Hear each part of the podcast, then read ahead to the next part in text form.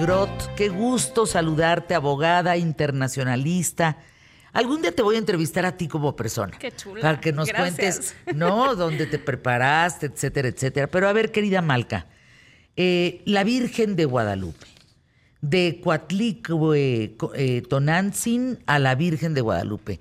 Tenemos 12 minutos, pero me parece un tema tan bonito. Interesantísimo. Fíjate Sí. que el culto de la Virgen de Guadalupe es producto de sincretismo no solo de la cultura mexica y la cultura de la Virgen, por ejemplo, tú sabías que viene la Virgen de, Guadalupe, eh, que es la Virgen Morena de, de Extremadura, de donde venían muchos de los conquistadores. Colón era gran devoto, evidentemente Hernán Cortés, gran devoto de la Virgen de Guadalupe, de Extremadura, pues hubo un sincretismo en ese sentido que la Virgen de Guadalupe, claro, con, los- con el culto mexica a Tonantzin y Coaticue, pero la misma Virgen de Extremadura tiene otro, otra capa de sincretismo. Fíjate que en Extremadura había un culto a una, que si tú la ves incluso, era una diosa femenina que tiene un manto como la Virgen de Guadalupe y que era una diosa que había civilizado a los grupos paganos de Extremadura, les había dado leyes, era una madre protectora y esa imagen sufre a su vez un sincretismo con la de la Virgen. El culto de la Virgen de, de Guadalupe, de Extremadura, España, es del siglo XIII más o menos, siglo XIV empieza. Y entonces este sincretismo, cuando vienen los conquistadores, que en su mayoría, no solo, no solo Hernán Cortés, también Valdivia y, y- y- y Inés Suárez, eran todos de Extremadura, vienen y hay este amalgamiento con un culto a Tonantzin. Tonantzin es un apelativo que se le daba a muchas diosas femeninas. Coatlicue, esta figura que tenía una falda de serpientes, los pechos caídos, era una figura materna. Ella un poquito más dual, porque era una madre creadora y destructora. Pero incluso en el cerro de Tepeyac había un templo a Tonantzin, en donde lo, antes incluso que los españoles vengan a conquistarnos, ya había peregrinación de muchas regiones hacia el culto a Tonantzin. Tonantzin era la madre, nuestra madrecita, así la conocían.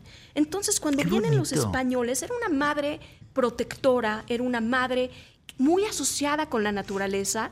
Por eso incluso encontramos en la Virgen de Guadalupe mexicana, Estrellas. encontramos estrellas, la luna, el sol, elementos cruciales para los cultivos. Y ahí se plasman otra vez. También quiere decir alfa, beta, omega, que es la creación total. ¿no? Pero esos elementos los vemos en forma críptica en la imagen de la Virgen de Guadalupe. Entonces, cuando vienen los españoles, pues no les gusta nada, porque Coatlicue era una, era una, es una figura complicada, es una mujer con serpientes de cabeza, tiene un cráneo, tiene los pechos caídos, pero Coatlicue es muy interesante porque también había dado a luz a muchos dioses que repercutían, como, como la Virgen, ella se embarazó por un puñado de plumas que caen del cielo, que mantiene en su regazo y se embaraza. Y la Virgen de Guadalupe tiene, pues por el Espíritu Santo se, se embaraza, ¿no?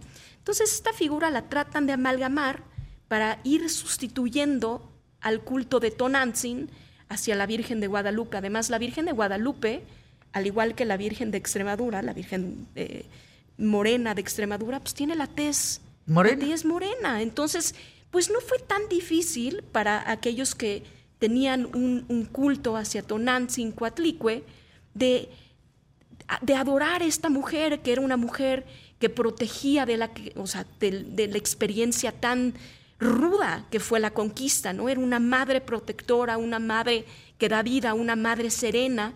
Entonces, esta figura de amalgamiento entre las dos figuras de Tonantzin, madre, nuestra madre, y la Virgen, nuestra madre también, se fue gestando. Entonces se va haciendo una cultura tan enriquecedora, Sí.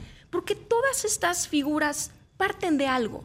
Somos, compartimos, la realidad es que compartimos con muchísimas culturas en el mundo.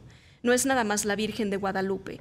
Claro, es una aparición de, de la Virgen, de, es- es- si tú la ves, tiene manto. No, y- y- estoy viendo la de Extremadura. la de Extremadura es Qué bellísima. belleza. Y si tú buscas a Taesina, que es la, la otra diosa que existía previamente en la zona de Extremadura, es impresionante cómo hay una continuidad de iconografías.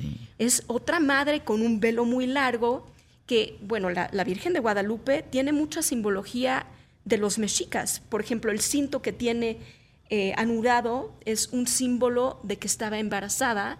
¡Wow! Eh, tiene, es impresionante, ¿no?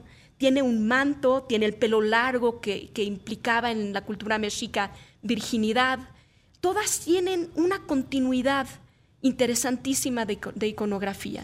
Es que cuántas vírgenes en el mundo, las más visitadas, la de Guadalupe, Miyugori, Lourdes, Fátima. Fátima. Qué bárbaro. Hay una cantidad, hay un culto bellísimo, los peregrinos. La Virgen Morena de Chestokova. La Virgen de Chestokova, esta de Extremadura. de Extremadura. Y la de Extremadura tiene una historia bellísima. Porque Oye, el ropaje es precioso. Y todas las vírgenes morenas tienen una asociación con Oriente. La historia de esta virgen, si bien es redescubierta, se dice, en el siglo, en, 1326, la verdad es que se asocia su, culto con, el apóstol eh, Lucas, San Lucas. Entonces se dice que en algún momento cuando él muere en lo que es ahora Grecia, sus, sus eh, restos son eventualmente trasladados a Constantinopla y de Constantinopla pasan a Sevilla. Y en Sevilla, con la invasión mora a España, se entierran estos restos, que después son encontrados otra vez en la ribera del río Guadalupe. Y Guadalupe es una, la etimología de Guadalupe quiere decir el río de lobos o el río oculto, que es del árabe viene, como se, llamó a este río. Y por eso la Virgen de Extremadura toma, es la Virgen de Guadalupe, de donde se descubrieron, se descubrió la historia de esta Virgen morena. Entonces, ¿Cuántas, eh, ¿Cuántas vírgenes morenas habrá en el mundo? Hay muchísimas, hay muchísimas. Creo que hay una en el sur de Francia que también es, es morena, la Virgen de Chestokova que también es morena.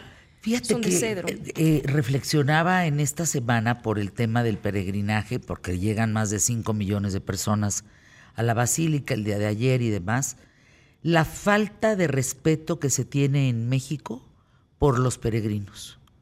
No tienen una infraestructura para llegar a un acto de fe, a un acto de entrega tan bondadoso como es lo que hacen. Salen una o dos semanas antes de Chiapas, vienen caminando, no tienen dónde quedarse, no tienen dónde comer, no tienen dónde dormir.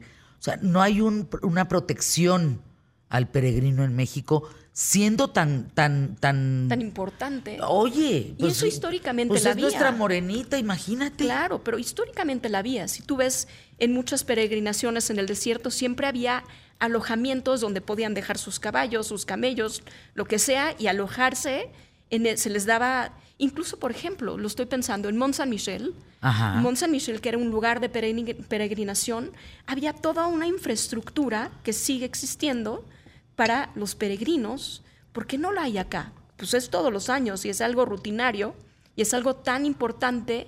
Incluso, tú sabes que ella es símbolo de la imagen mestiza. Fue clave tener a la Virgen de Guadalupe con su tez claro, morena, claro. constituyó... Pues más nos identificamos, por supuesto. Mucho, y tantas, tantos símbolos, ¿no? Eh, Malca Novigot, gracias por estar con nosotros aquí en ¿Qué tal, Fernanda? Gracias por este año. Qué bello. Que tengas un invierno cálido, lleno de buenos deseos, en compañía de tu familia. Tápense mucho, tápense rico, cobíjense unos a otros y gracias. Hasta el próximo año, mi querida. Qué linda. Y gracias a ti a tu público. Gracias. gracias.